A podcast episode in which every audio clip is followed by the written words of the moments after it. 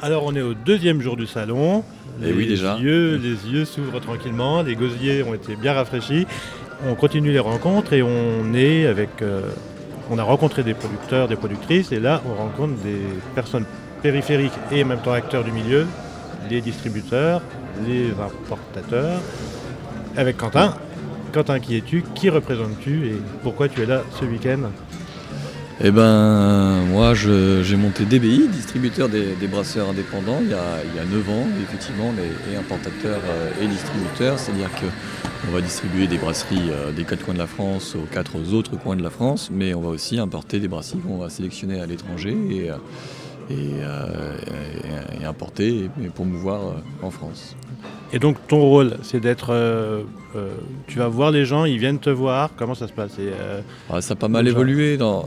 Quand j'ai monté DBI euh, à l'époque, Ouais, euh, c'est à quelle année c'était en 2013. Et tu étais seul ou vous étiez... J'étais seul à Ouais, l'époque, maintenant on est- une vingtaine. Euh, L'idée c'était, j'ai- j'étais géographe spécialiste des cultures alimentaires, je faisais un mémoire sur le renouveau brassicole et donc j'allais dans des pays, euh, notamment du nord de l'Europe ou en Suisse ou en Italie, qui euh, étaient un peu en avance sur ce qui se passait euh, en France euh, autour- de, la bière et donc du coup l'idée c'était de sélectionner des brasseries phares et représentatives dans, ces pays-là et de les introduire en France dans l'idée de, promouvoir euh, cette nouvelle vague et de, stimuler le marché. Alors qu'aujourd'hui, finalement, il y a beaucoup plus de producteurs français très qualitatifs qui font plus gros volume aussi, mais avec plus de régularité. C'est-à-dire que si un brassin est bon une fois, il faut qu'il soit bon euh, la fois suivante. C'est- C'est assez important. Euh, il faut quand même un minimum de volume de production, parce que si c'est pour commencer à, à le distribuer puis qu'il n'y en ait plus derrière, c'est toujours frustrant. Donc de la régularité dans les approvisionnements Aussi, voilà.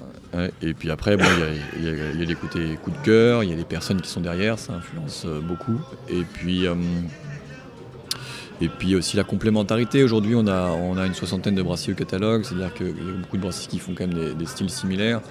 Euh, si on a déjà des choses qui sont très représentées dans le catalogue, euh, qu'une magnifique brasserie arrive, mais en proposant exactement la même chose, ça, peut, ça a peu d'intérêt pour nous de l'ajouter.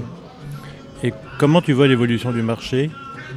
Bah, le, Globalement, ce, ce milieu, cet environnement de la bière, tu l'as vu évoluer donc depuis... Ah oui, il a littéralement explosé Ouais. euh, en volume et en qualité. euh, Donc à la fois chez les producteurs, à la fois chez les distributeurs et à la fois chez les consommateurs. Ah oui, les bars, les caves, euh, Ouais. le nombre a explosé, ils sont tout- toujours plus, plus grands, plus pointus, plus connaisseurs.